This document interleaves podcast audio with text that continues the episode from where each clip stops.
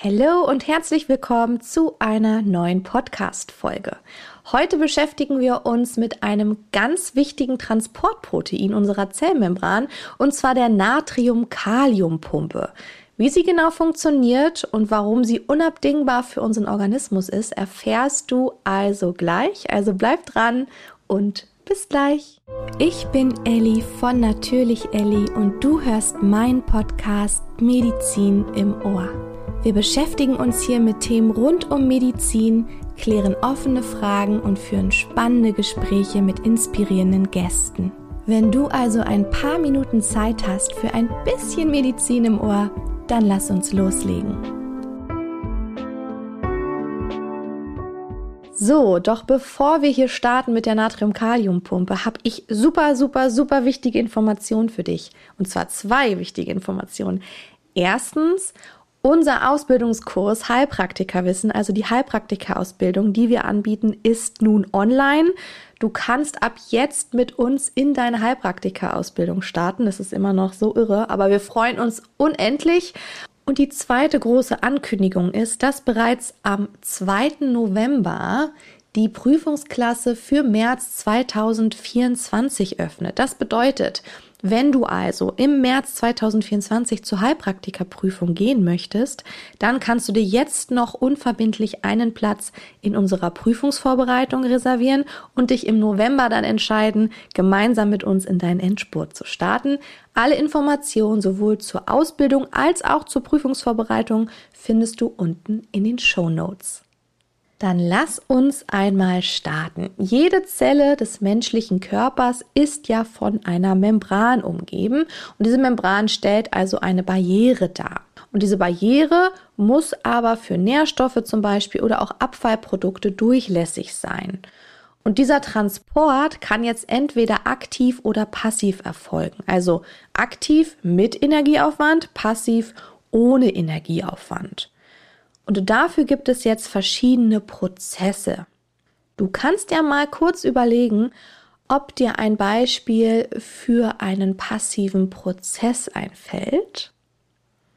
Okay, wir fassen zusammen. Beispiele für passive Prozesse sind zum Beispiel Diffusion, Osmose oder auch die Filtration.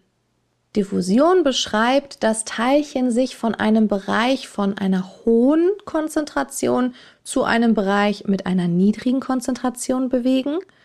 Osmose, ne, Wasser bewegt sich ähnlich wie jetzt bei der Diffusion durch eine semipermeable Membran. Und bei der Filtration bewegen sich Moleküle durch eine Membran aufgrund eines Druckunterschieds.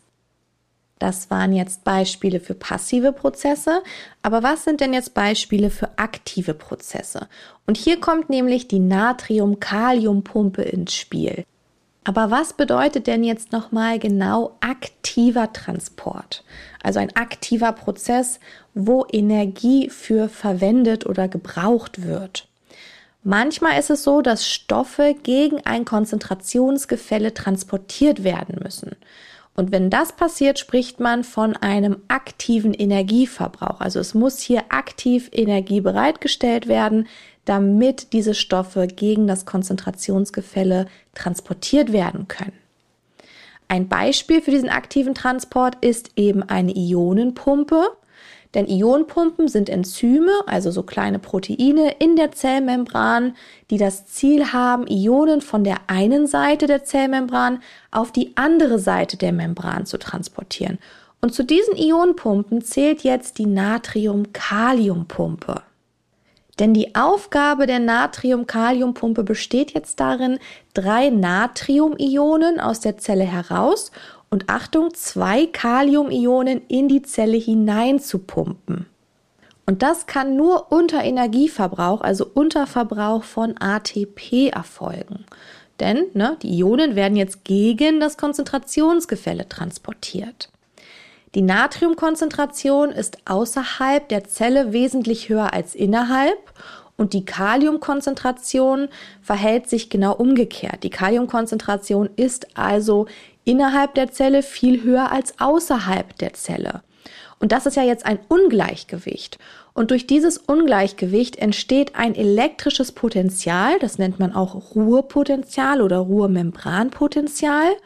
Und dieses Ruhepotenzial ist Voraussetzung für die Zellerregung. Also dieses Ruhepotenzial muss aufrechterhalten werden, damit Zellen hier überhaupt erregt werden können.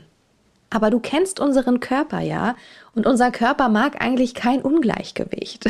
Und deswegen möchte der Körper dieses Ungleichgewicht dauerhaft ausgleichen. Das würde aber bedeuten, dass dann keine Zellerregung mehr stattfinden könnte und das wäre natürlich blöd. Und genau deswegen gibt es die Natrium-Kalium-Pumpe, beziehungsweise um genau das zu verhindern, kommt diese Pumpe jetzt ins Spiel. Denn die Natrium-Kalium-Pumpe wirkt diesem Ladungsausgleich jetzt aktiv entgegen. Was bedeutet das? Das bedeutet, nochmal zur Wiederholung, sie pumpt jetzt die Ionen entgegen ihres Konzentrationsgefälles. Was passiert also? Die Zelle kann eine negative Spannung aufrechterhalten, also das Ruhepotenzial, und somit können eben Zellen erregt werden, also elektrische Reize weitergeleitet werden. Aber wie sieht denn jetzt der genaue Mechanismus der Natrium-Kalium-Pumpe aus? Ich habe dir das mal anhand von sechs Schritten runtergebrochen. Das ist immer ein bisschen einfacher, wenn man da jetzt ein Bild vor Augen hat. Deswegen schreiben wir oder haben schon einen Blogartikel dazu für dich fertig gemacht. Der geht jetzt auch in den nächsten Wochen online. Und hier kannst du dir kostenlos ein Bild runterladen, wo diese verschiedenen Schritte der ähm, Natrium-Kalium-Pumpe ganz genau nochmal aufgelistet sind. Das heißt, wenn du dir dieses Bild anguckst, kannst du die Schritte besser nachvollziehen. Also schau unbedingt auch mal auf unserem kostenlosen Medizinblog vorbei. Also Schritt Nummer eins. Die Natrium-Kalium-Pumpe ist geöffnet und drei Natrium-Ionen binden an die spezifischen Bindungsstellen. Schritt Nummer zwei.